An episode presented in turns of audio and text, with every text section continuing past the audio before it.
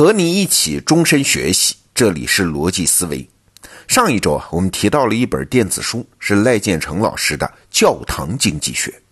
那这本书里面还有一个有趣的话题啊，就是天主教它是怎么册封圣人的？哎，也很有意思。今天咱们聊聊。那说到圣人，各个宗教都有类似的角色，比如咱们中国佛教就有公认的各种高僧大德。但是呢，天主教册封圣人的制度，在全世界所有宗教里面啊，它是最成体系、最完善的，至今已经超过上千年。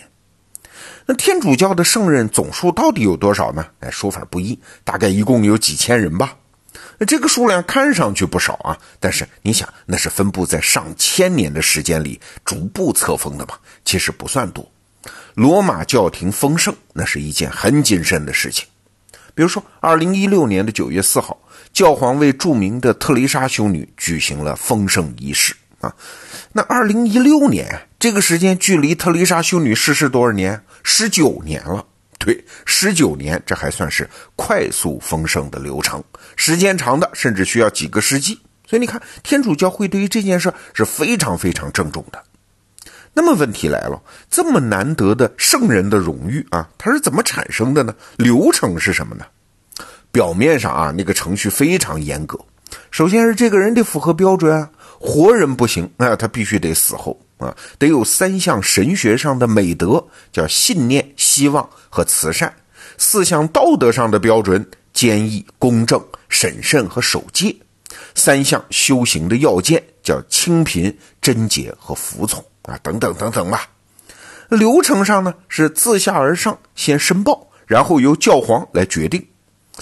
那教皇是根据什么来决定的呢？哎，对不起，没有明确标准。啊，这是教皇本人的特权，所以你看，这说是有流程、有程序啊，说来说去，原来在最后决策的那个关头，他还是个黑箱，还是个教皇说了算。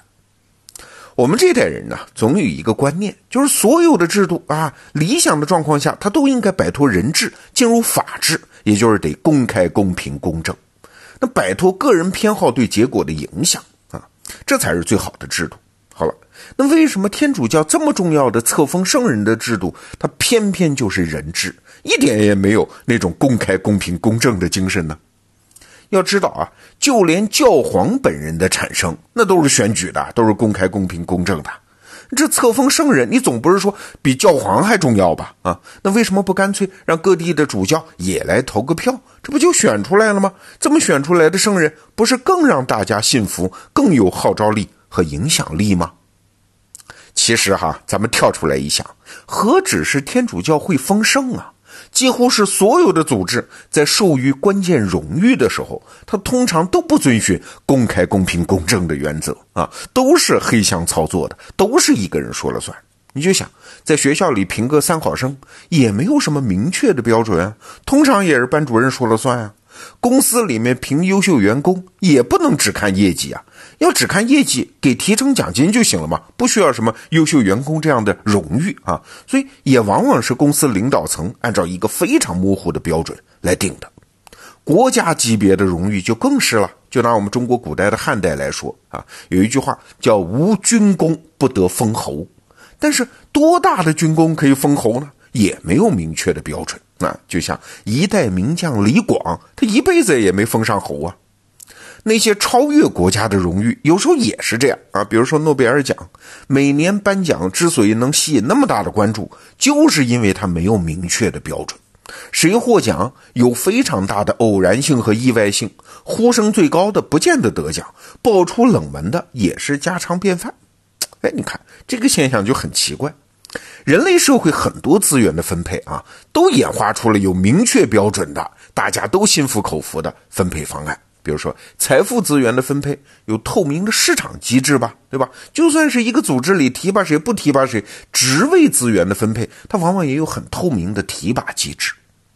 而唯独这个荣誉资源的分配，古今中外的组织都保持了这种默契，就是不公开、不透明啊。这是为啥？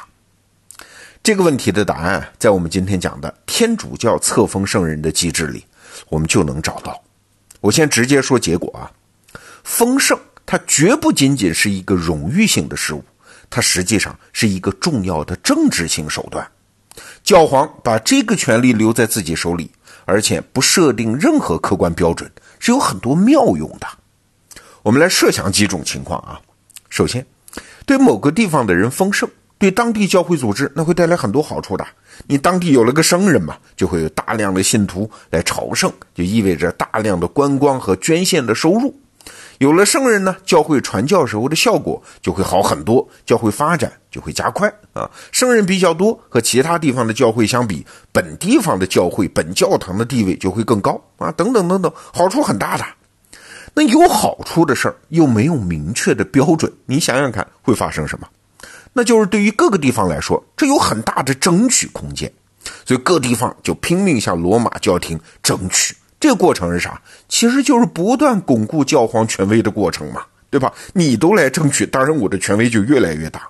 标准由我定，成绩由我评，名单由我审，这是不是像有点中国朝廷钦点状元一样？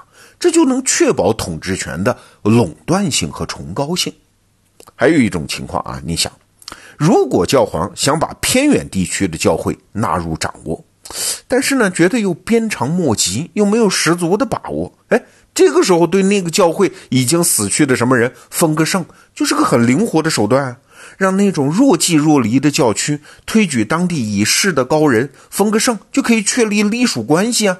你都接受了我给你的荣誉，你还能不接受我的权威吗？再比如一种情况啊，某个地区有个小教派迅速兴起。通常也会找出某位已经逝世的高人作为精神领袖。那罗马教皇要是不管呢？那很容易发展成邪教的，对吧？甚至是内部的那种叫异端。那怎么办呢？打压他的影响力，那是下策，必然引发对抗。哎，那就不如顺水推舟嘛，干脆把这个已经逝世的精神领袖封个圣，这是一种很低成本的收服啊。隐隐然的那种对抗态势，自然也就消除了。还有啊，教皇要控制圣人在全世界的分布，为的是世界各地教会之间保持平衡啊。你想，任何大型组织的管理都必须有类似的做法啊，不是完全靠业绩这样的客观指标分配利益的，要在各部分之间找平衡，所谓雨露均沾。你要是不这么干啊，放任某些强势的地方或者部门长期包揽各种利益，这样的组织很快就会内部矛盾激化，走向分崩离析的。而且啊，除了控制这个在各地的分布之外，教皇还要控制圣人的数量啊。有一句话嘛，叫稀罕，他必须得稀有，他才能宝贵啊。如果年年涌现出一大帮圣人，圣人也就不重要了，各地教会也就没有兴趣积极在教皇这儿争取了啊。如果某些时期确实出现了大量值得丰盛的人啊，比如说密集的出现了一批殉教者，那教皇怎么办？他就会拖长时间来控制数量，哎，这就是丰盛往往要经过很多年，甚至是很多个世纪的重要原因。那丰盛还有什么作用呢？它还可以用来作为教会扩张势力的办法呀。虽然天主教会目前是遍及全世界，但是还是有很多薄弱的地区啊，需要继续传教啊，争取更多的教徒啊，哎，在当地封个圣，这就是个有效的发展手段。好了，我不多列举了啊。上面讲的这些都是丰盛这件很郑重的大事情背后的小算计，哪个事儿呢？他都不能放到台面上说。但是对于罗马教廷来说呢，哪个事儿都很重要啊。没有这些手段，维持组织权威的成本就会非常非常高。那说到这儿，你也就理解了为什么丰盛的对象一定得是已经去世的人呢？因为荣誉是一个威力巨大的权力工具啊！如果授予活人，那这个活人他怎么利用，或者是怎么被利用，这教皇就没法控制了。好，反过来我们也能理解一个现象啊：为什么诺贝尔奖它只授予活人呢？还是这个原因，因为荣誉是一个威力巨大的工具，科学家有了这项荣誉，就可以为科学做更大贡献。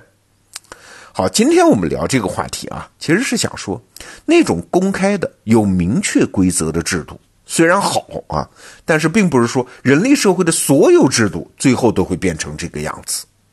其实那些黑箱操作的、人为独断的、由权力来做判断的制度，会永远存在下去。为什么？从我们今天讲的这个例子，你也看出来了，因为只要是一个人类的协作体，它牵涉到的因素就太多元、太丰富了，远远不是那些可以公开操作的规则可以穷尽的、可以处理得了的。那这个时候呢，经过慎重选择的人就会出场啊，我们就只能委托这样的人，用他的判断，用他所自带的复杂性来对抗这个世界的复杂性。啊，所以从总体上说，权力永不过时啊，黑箱制度永远存在啊。继续向你推荐赖建成老师的这本书《教堂经济学》啊，一个很有趣的视角，不仅可以认识宗教，还可以进一步洞察人性。好，这个话题我们就先聊到这儿。逻辑思维，咱们明天见。thank you